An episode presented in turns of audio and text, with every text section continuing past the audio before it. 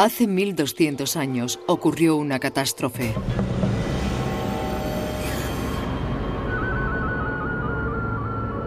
Una de las civilizaciones más extraordinarias que el mundo haya conocido desapareció.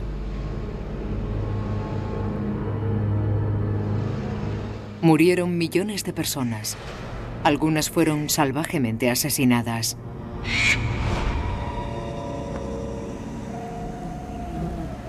Lo que ocurrió es un misterio.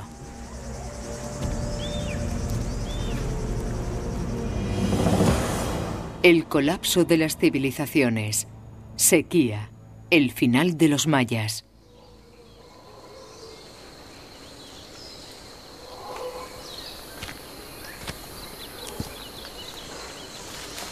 Esta es la historia de un hombre en busca de la verdad. Dick Gill lleva años investigando la razón del derrumbe de la sociedad maya.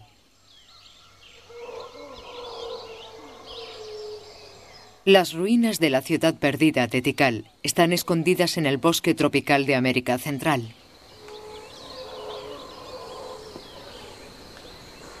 Ahora está desierta, pero hace 1200 años Tikal se erigía como el centro de la civilización maya.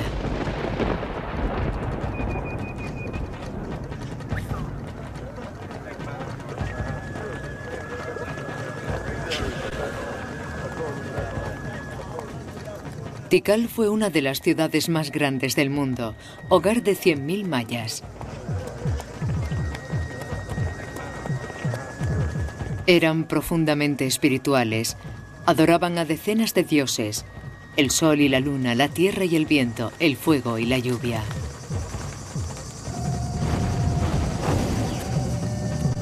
Sus sacerdotes eran gobernantes sobrehumanos, Solo ellos podían comunicarse con el celestial mundo de los dioses.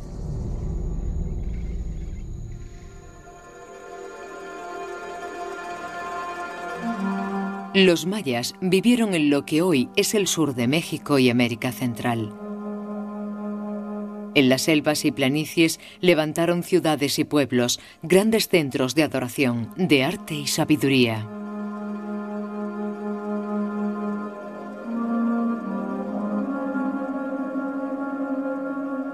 Los logros mayas fueron extraordinarios.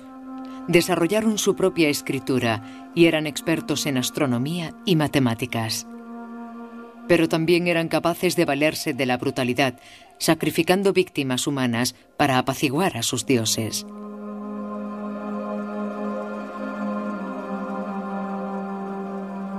En el siglo IX después de Cristo era una próspera cultura. Pero entonces en la cumbre de su gloria, ocurrió algo terrible.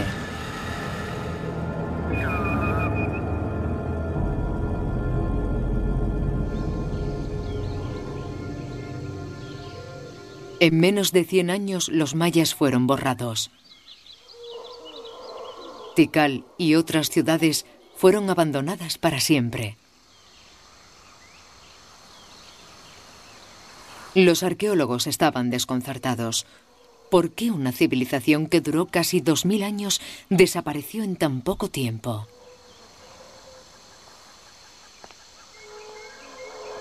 La misión de Dick Gill para aclarar el misterio comenzó en 1968, cuando unas vacaciones en México cambiaron su vida. Sentí una atracción magnética. No sé bien por qué, pero fue así. Regresé a casa y les dije a todos que iba a trabajar con los mayas. Naturalmente a mi familia y amigos les hizo mucha gracia.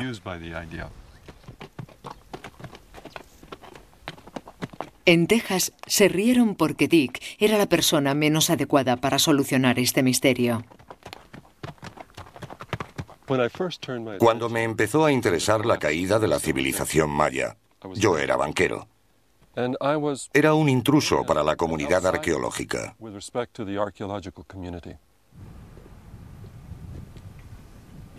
Los arqueólogos no le tomaron en serio. ¿Qué podía contarles un banquero que ellos no supieran ya? Pero intervino el destino. El banco familiar quebró. Dejé la banca y me dediqué a intentar resolver el misterio de lo ocurrido con los mayas. of what happened to the Maya.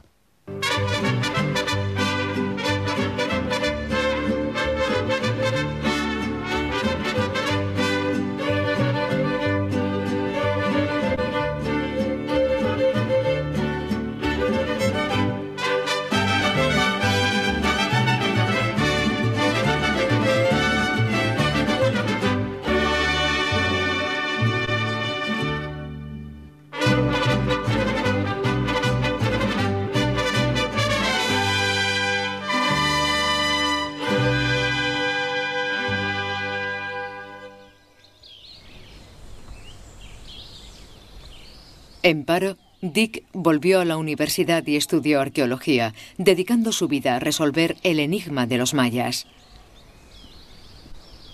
Primero necesitaba establecer la magnitud del desastre. ¿Cuánta gente desapareció?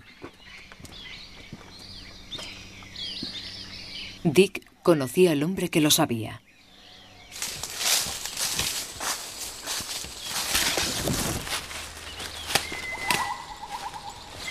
Uno de los primeros arqueólogos en animar a Dick fue Fred Valdez.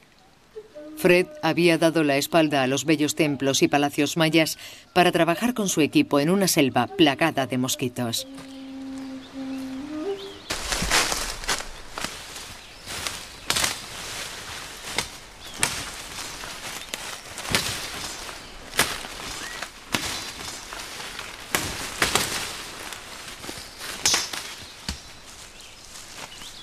Están buscando rastros de las casas donde vivían los mayas.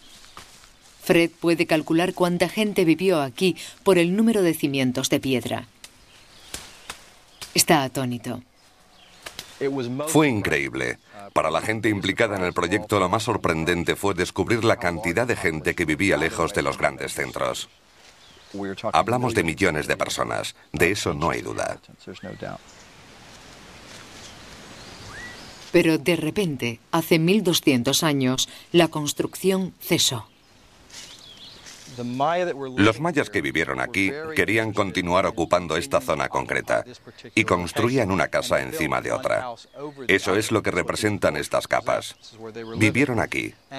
Este último piso fue el final de las construcciones. Después abandonaron el lugar.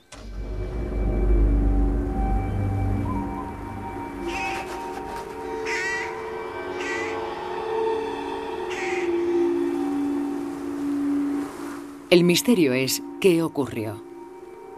No hay signos de emigración en masa, ni aumento de la población en otra zona. Esto llevó a Fred a una horrible conclusión.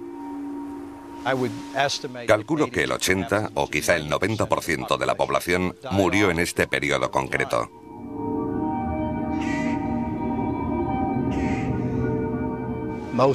La mayoría de los mayas murieron probablemente en el mismo lugar donde nacieron.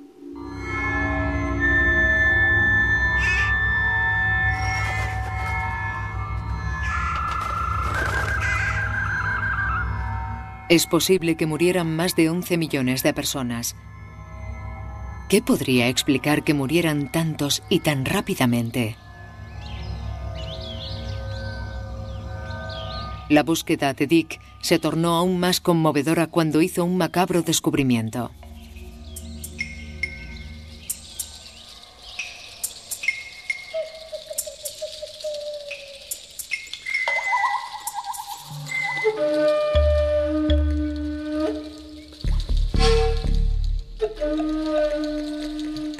En 1980, el arqueólogo americano Tom Hester y su equipo excavaban cerca de un antiguo palacio maya.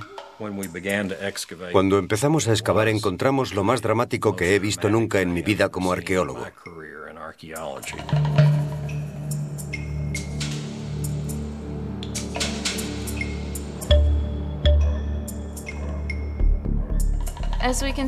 En esta parte del cuello, en la parte superior de la espalda, observamos un único golpe mortal. Fue increíble. Nadie había visto una cosa igual. Encontraron pruebas de un salvaje asesinato en el mismo periodo de la caída de la civilización maya.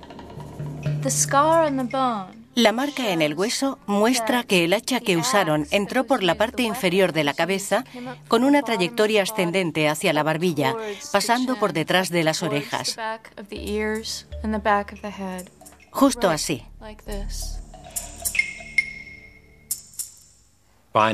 Encontramos los cráneos, pero ningún cuerpo unido a ellos. Fue tremendo. Era un niño de unos seis años. En el rabillo del ojo encontramos marcas de cortes. Le habían arrancado gran parte de la cara.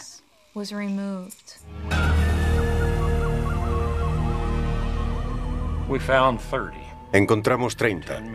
10 hombres, 10 mujeres y 10 niños.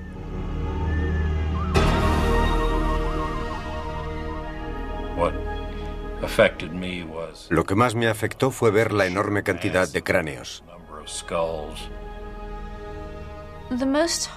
El peor fue el cráneo de un niño de seis meses de edad.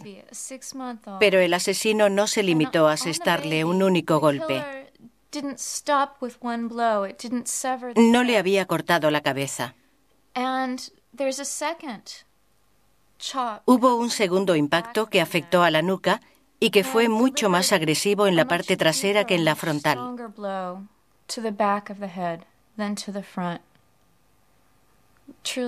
Fue horrible.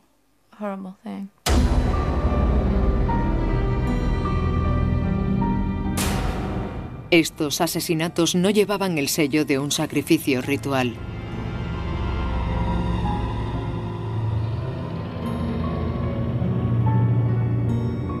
La extraña salvajada sugiere la existencia de una sociedad afectada por un traumático cataclismo.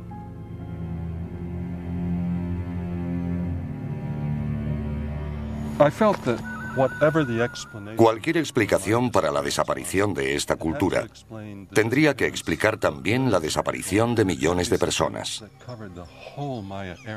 Tiene que haber algo que cubriera toda la zona maya. Estamos hablando de cientos de kilómetros al norte, sur, este y oeste.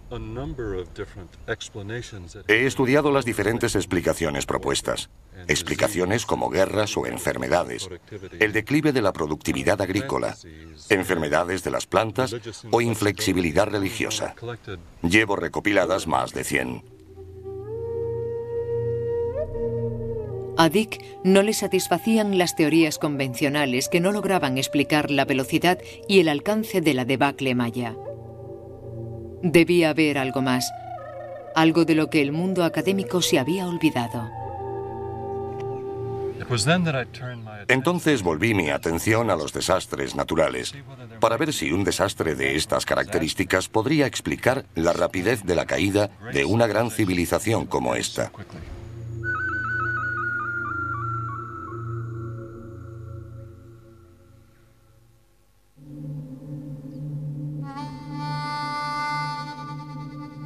Dick tenía en mente un desastre concreto, una fuerza de la naturaleza que conoce demasiado bien. Soy tejano y conozco los efectos de la sequía. He vivido con ella toda mi vida.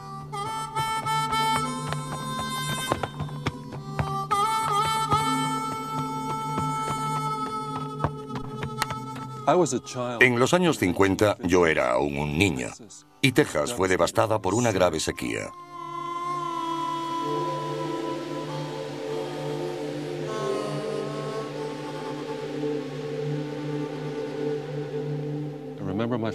Recuerdo a mi padre llevándome a una colina cerca de San Antonio. Recuerdo ver animales muertos o moribundos. El país ardía. Los días calurosos pasaban y parecían no tener final. No podíamos hacer nada. Empezó cuando quiso y terminó sin más.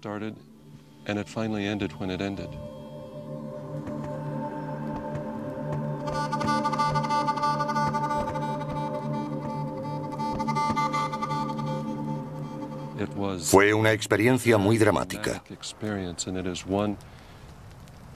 Se me ha quedado grabada en la memoria. Me hizo comprender mejor el tremendo poder destructivo de las sequías.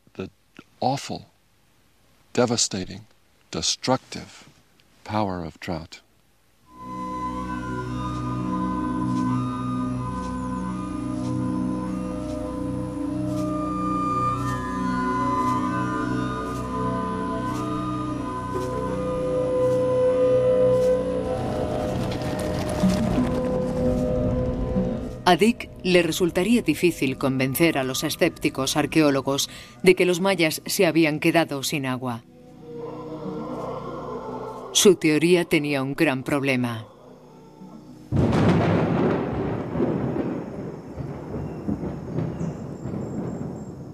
Tikal está en medio de una selva tropical.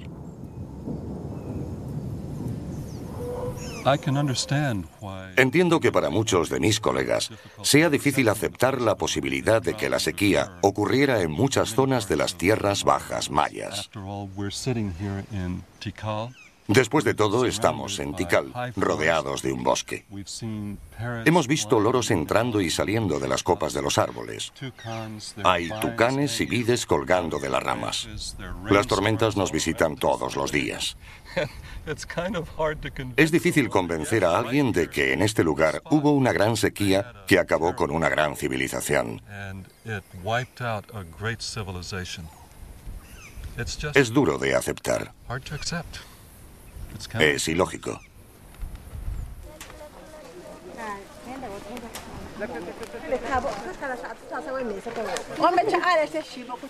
Pero una pista moderna sugería que la idea de Dick podría no ser tan descabellada.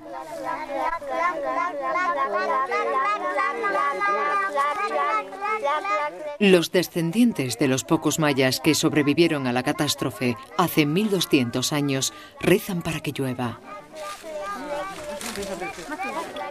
Las ceremonias secretas se celebran al final de la estación seca.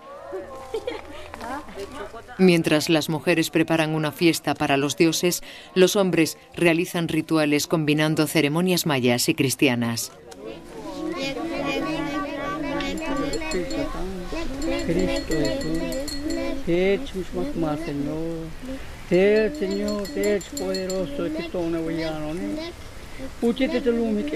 Rezan a los dioses como hacían sus antepasados para que no falten las lluvias.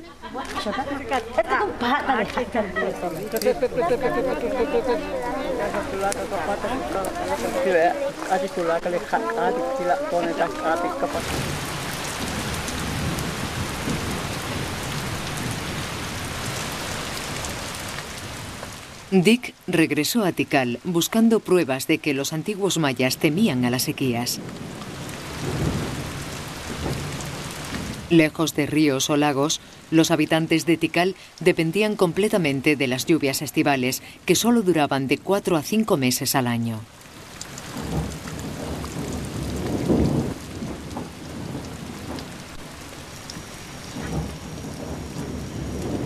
Dick se sintió fascinado al descubrir que toda la ciudad estaba diseñada para guardar agua.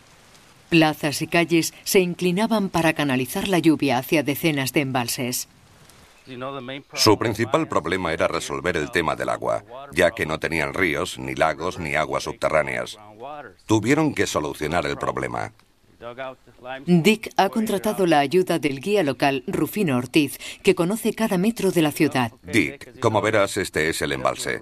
Vamos a bajar por el lado del muro de contención. ¿Qué es esto? Es uno de los mayores embalses de Tikal.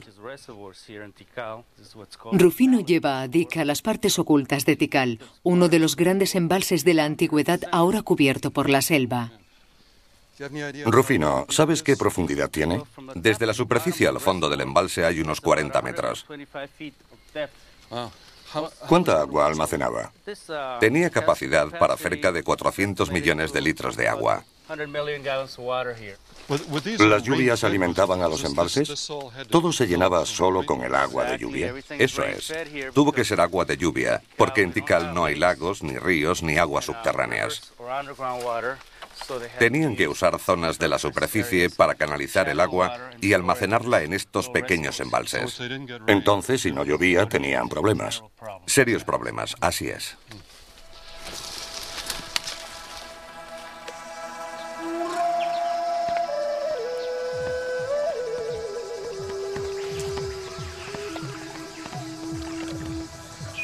La única fuente de agua potable de Tikal durante los meses secos eran los embalses. Si las lluvias anuales no los llenaban, los mayas tendrían serios problemas.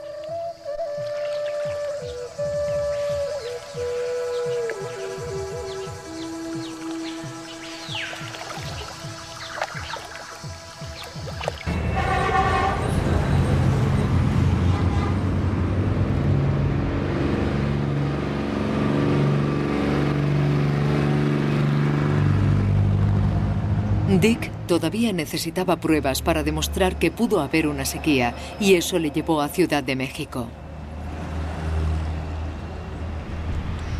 Hola, soy Dick Gill. Tengo una cita para revisar datos meteorológicos. 2025, 19.87, 1, 15, 1.5, 18.7. Los meticulosos registros meteorológicos de la ciudad revelan lo que esperaba encontrar. 14. 6.25. 89.62. 7. En el último siglo hubo una grave sequía. Fue muy dura. De hecho, ocurrió en 1902, 1903 y 1904. Es muy raro que se den sequías tan importantes. Por eso hemos tenido suerte de encontrar apuntes que nos hablen de una sequía de hace 100 años. Una sequía que duró tres años demostró a Dick que las sequías no solo podían ocurrir, sino que habían ocurrido. Fue un momento extraordinario. Si había ocurrido una vez, podría haber ocurrido dos veces y quizá también cuando desaparecieron los mayas.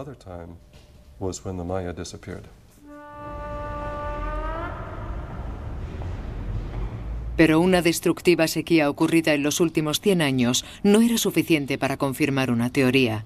Tuvo que retroceder aún más en el tiempo.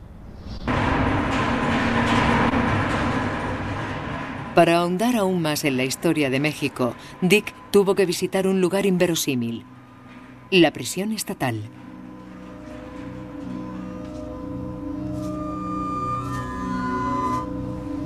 Los archivos nacionales guardan una colección única de manuscritos. Algunos de estos manuscritos datan del siglo XVI. Después de meses de búsqueda, Dick encontró un gran número de relatos que hablaban de devastadoras sequías en la provincia de Yucatán, el centro de los antiguos mayas.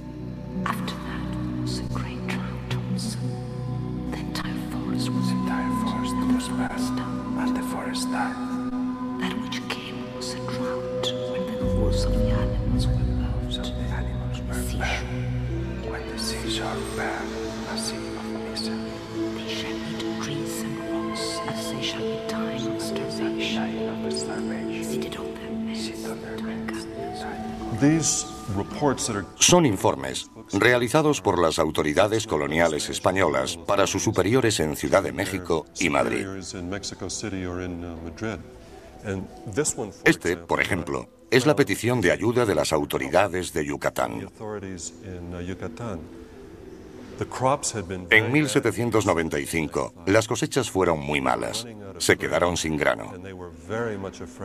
Y tenían miedo de que la muerte que habían visto tan a menudo en el pasado volviera a azotar de nuevo. Es una petición de ayuda.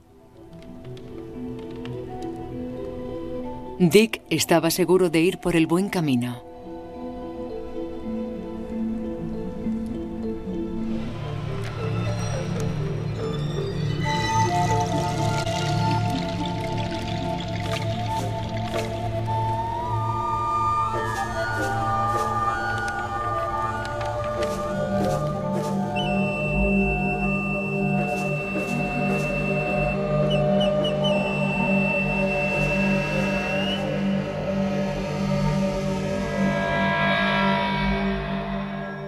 Ya tenía pruebas de varias sequías severas, pero no era suficiente. Tenía que llegar al siglo IX.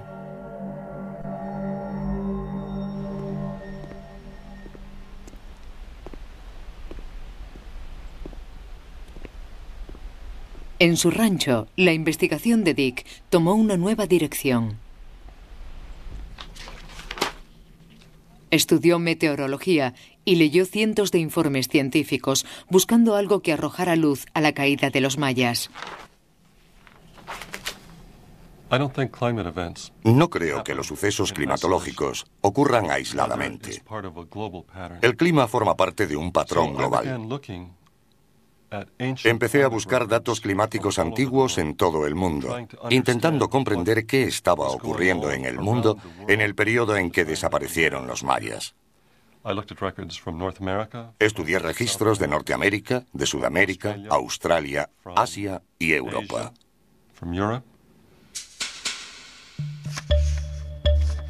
En Europa encontró lo que buscaba. Un estudio titulado Dendrocronología, equilibrio y fluctuaciones de los glaciares en el norte de Suecia. Las fechas saltaron ante sus ojos. Hace 1200 años, al mismo tiempo que desaparecía la civilización maya, en Suecia tres anillos de árbol revelaban un periodo excepcionalmente frío. Pero este gélido clima en Europa podría estar relacionado con una sequía en Centroamérica. Los expertos se mostraban escépticos. Lo primero que hice fue ponerme en contacto con meteorólogos de gran renombre y preguntarles qué tipo de relación podía haber. Nadie se había preocupado de estudiarlo antes.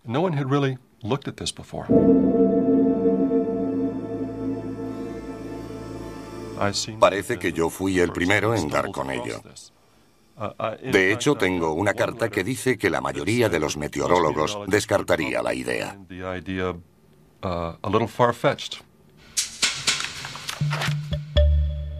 No era más que una corazonada.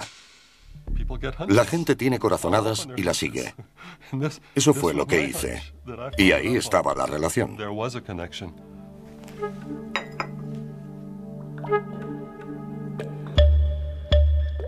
Dick volvió a revisar los libros buscando la relación.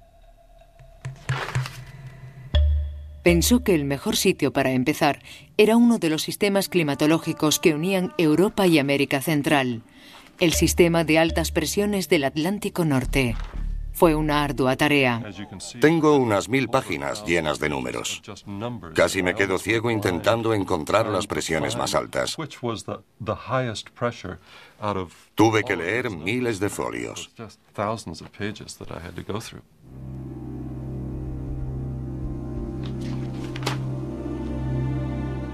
Estudió los informes del siglo XX. Tardó dos años. Pero lo que encontró fue una revelación. Las zonas de altas presiones están relacionadas con un clima estable. Hay sistemas de alta presión en el Atlántico Norte. Uno en concreto está cerca de Europa y ha estado ahí la mayor parte del tiempo. Pero Dick descubrió que en algún momento del siglo XX el sistema se movió hacia Centroamérica. Fue un periodo de sequía en las tierras bajas mayas. En el Ártico se registraron las temperaturas más frías de todo el siglo XX.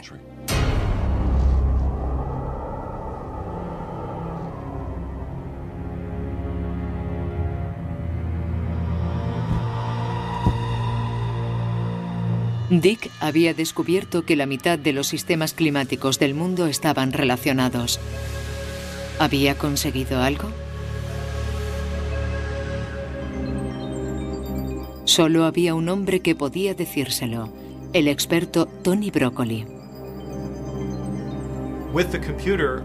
Puedo cambiar los climas del mundo con el ordenador. No tengo que ir a las regiones polares o sudar en los trópicos. Me puedo sentar cómodamente en la oficina y realizar mis experimentos. Pulsando el teclado puedo hacer que el sol brille más o menos y ver lo que ocurre con las lluvias en el África tropical o con la sequía en el medio oeste norteamericano.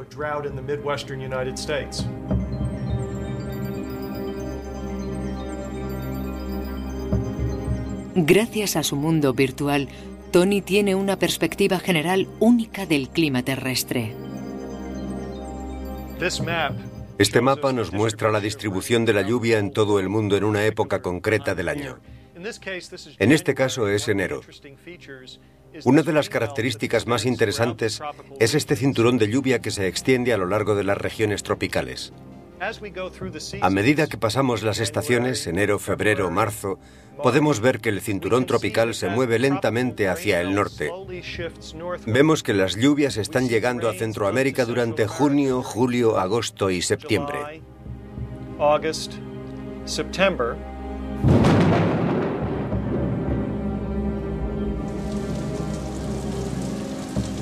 Tony busca lo que podría haber hecho que las lluvias tropicales se alejaran de Centroamérica provocando la sequía. Empieza con un cinturón tropical sobre el Ecuador. Pero cuando enfría el norte, el efecto es espectacular. El cinturón de lluvias se ve obligado a ir al sur. No llega a Centroamérica. El resultado, sequía. Solo habría sido necesario un pequeño cambio en la posición media del cinturón tropical para marcar la diferencia entre las abundantes lluvias estivales y la sequía en América Central.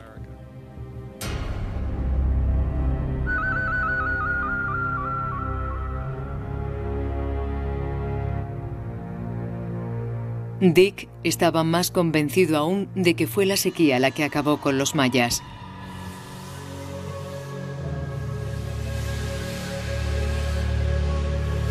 La confirmación de su teoría llegó de un lugar sorprendente.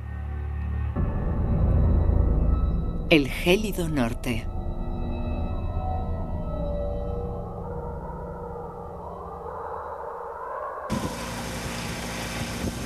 Paul Majeski, un experto en climas antiguos, estaba intrigado por la idea de Dick sobre las excepcionales condiciones climatológicas. Pero él no quiere las comodidades de una oficina prefiere el gélido paisaje de Groenlandia, donde analiza productos químicos del hielo. El hielo se ha formado a lo largo de los años y cada capa conserva pruebas precisas de climas pasados. Si salimos de aquí ahora podríamos decir si está nublado, si hace frío o si sopla mucho viento. Pero no podríamos saber nada sobre el efecto invernadero o si se están produciendo tormentas en los océanos. No podríamos ser tan exactos como con el hielo de tiempos antiguos. Estamos hablando de hace mucho tiempo. Hemos encontrado algo que nos cuenta mucho mejor el pasado que lo que podríamos saber saliendo al exterior.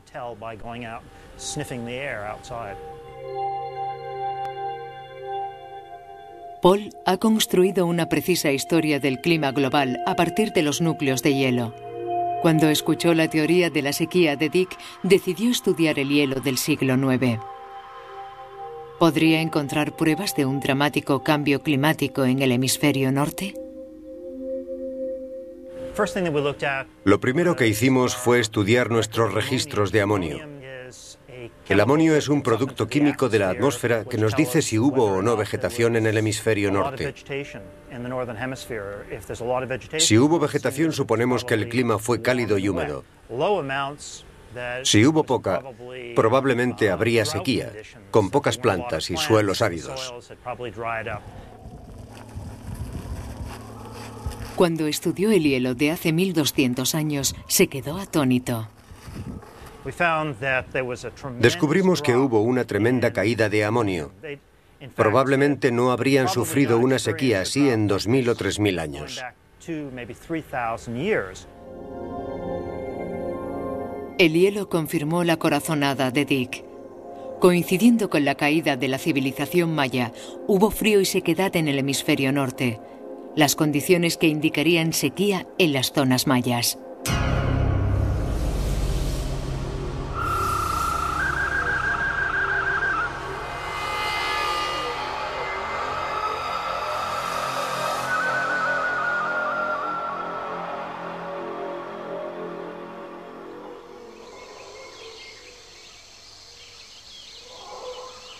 Pero los arqueólogos seguían sin estar convencidos. Si hubo una sequía tan severa, ¿por qué no había ningún dato en las propias crónicas de los mayas? Los relieves mayas hablan de grandes batallas, dinastías gobernantes y poderosos dioses. Pero nada sobre la sequía.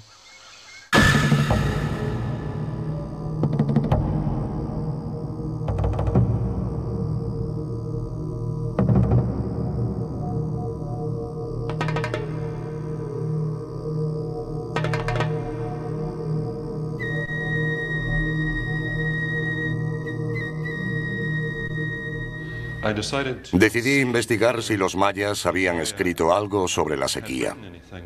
No encontramos nada en sus monumentos ni edificios.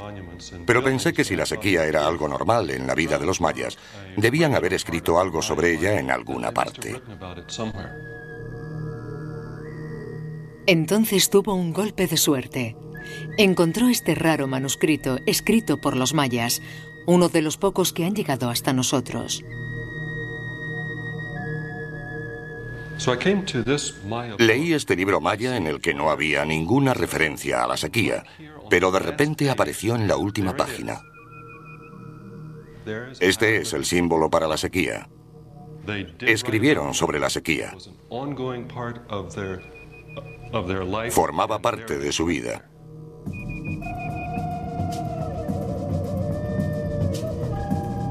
Era justo lo que esperaba encontrar una voz del pasado. Pero a pesar de las pruebas que acumulaba, la teoría de Dick seguía siendo cuestionada por los arqueólogos. A mis colegas arqueólogos les resultaba difícil aceptar la teoría de la sequía como solución a la debacle maya.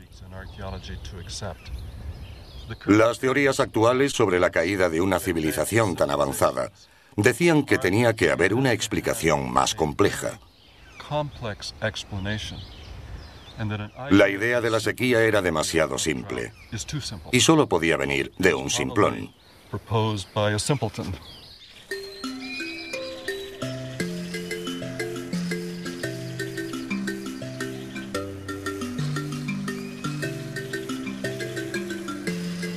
Pero la prueba final que Dick buscaba tan desesperadamente estaba a la vuelta de la esquina. Tres geólogos, sin interés especial en la historia de los mayas, hicieron un descubrimiento como llovido del cielo. Un equipo de la Universidad de Florida hacía un estudio sobre la historia del clima en Yucatán, en México. Nuestra investigación se basa en intentar comprender cómo ha cambiado el clima de Yucatán en los últimos miles de años. Estamos especialmente interesados en las variaciones de las precipitaciones en ese periodo.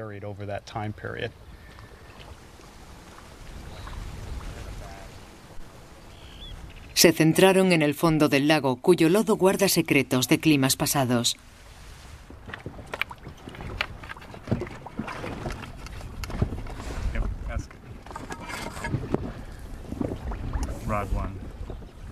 Sacaron capas y capas de sedimentos que se habían ido formando a lo largo de los años. Lo sacamos del fondo usando estas barras. Esperamos encontrarlas llenas de sedimentos. Los sedimentos son una gran fuente de información medioambiental. Recogen cosas como polen, conchas de caracoles, hojas y ramas.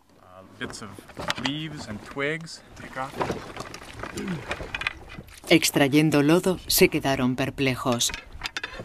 Encontraron pruebas de una severa sequía.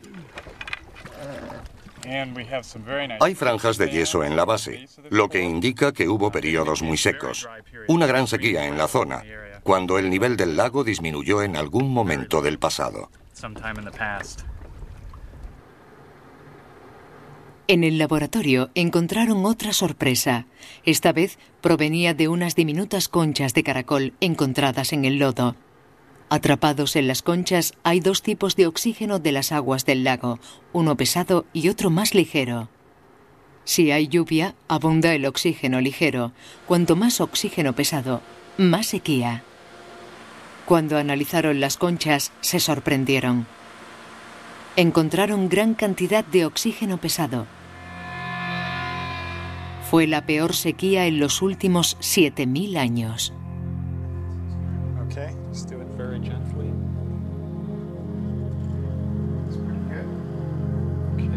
Pero no tenían forma de saber exactamente cuándo había ocurrido esa apocalíptica sequía. Entonces tuvieron un golpe de suerte. Justo en medio de la zona más seca del lodo encontraron lo que necesitaban. Una semilla.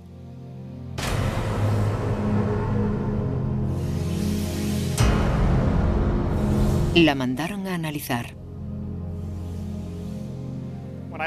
Cuando vimos los resultados, supimos que era lo que estábamos buscando. En aquel mismo momento, supe que la sequía coincidió con la caída de la civilización maya, en el siglo IX después de Cristo.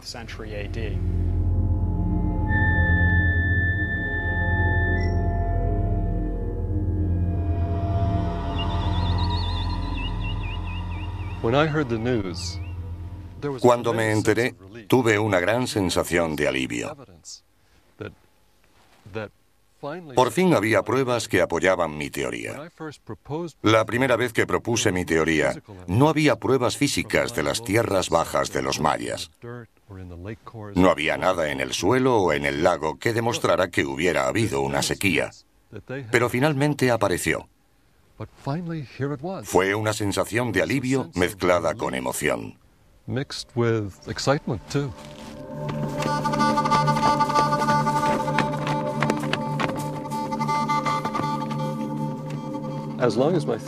Mientras mi teoría fue solo teoría, muchos de mis colegas arqueólogos se mostraron escépticos, y lo entiendo. Pero cuando por fin encontramos pruebas en el suelo de las tierras bajas, creo que empezaron a tomarse mi teoría más en serio.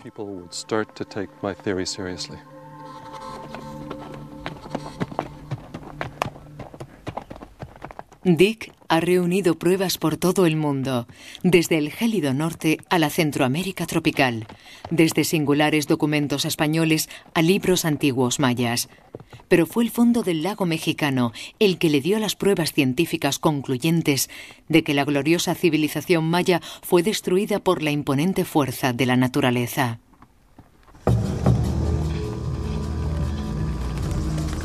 Es un escenario escalofriante. A medida que aumentaba la sequía, los mayas volvieron sus ojos a los sacerdotes gobernantes. Con sus poderes sobrehumanos y su acceso directo a los dioses, deberían salvarles. Pero los sacerdotes se mostraron impotentes. Y puede que eso explique por qué 30 personas, hombres, mujeres y niños, fueron salvajemente masacrados.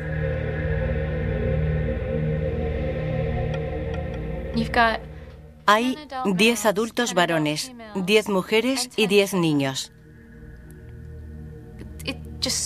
Era una familia muy extensa. Pequeños detalles congénitos de los dientes confirmaron las sospechas de Diane. Eran parientes. Además, los dientes mostraron que no eran una familia normal. Algunos dientes habían sido cuidadosamente afilados. Incluso uno tenía una piedra preciosa incrustada. Entre los mayas era un símbolo de poder. Las clases altas lo llevaban para demostrar quiénes eran. El pueblo llano, la población rural, no hacía esto.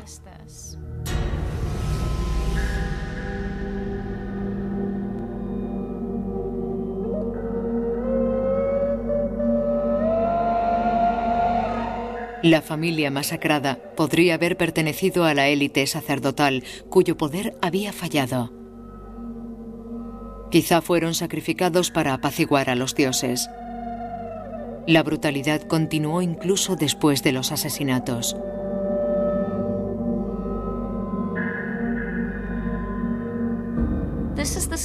Este es el cráneo de una mujer joven. Está quemado. Se puede ver chamuscado, negro. El negro brillante indica que quemaron el hueso a temperaturas muy bajas, mientras aún estaba fresco, es decir, poco después de la hora de la muerte.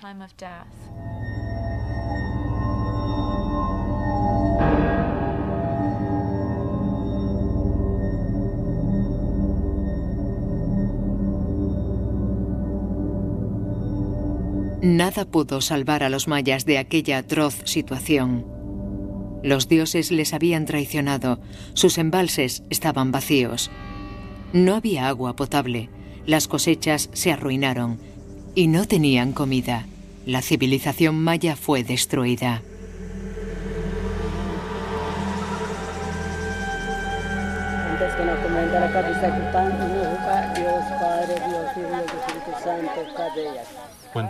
Cuando la sequía afecta a una zona, los seres humanos se sienten indefensos, incapaces de hacer algo para evitarla.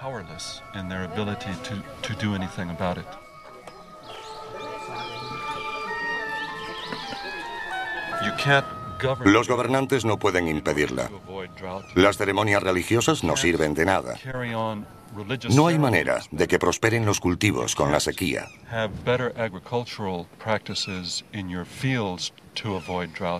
Cuando llega no es por culpa de la gente y no hay nada que hacer.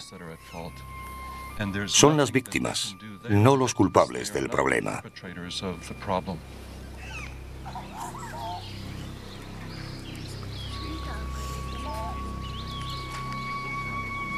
Hoy, los mayas que sobrevivieron a este antiguo apocalipsis siguen practicando algunas de sus ceremonias ancestrales.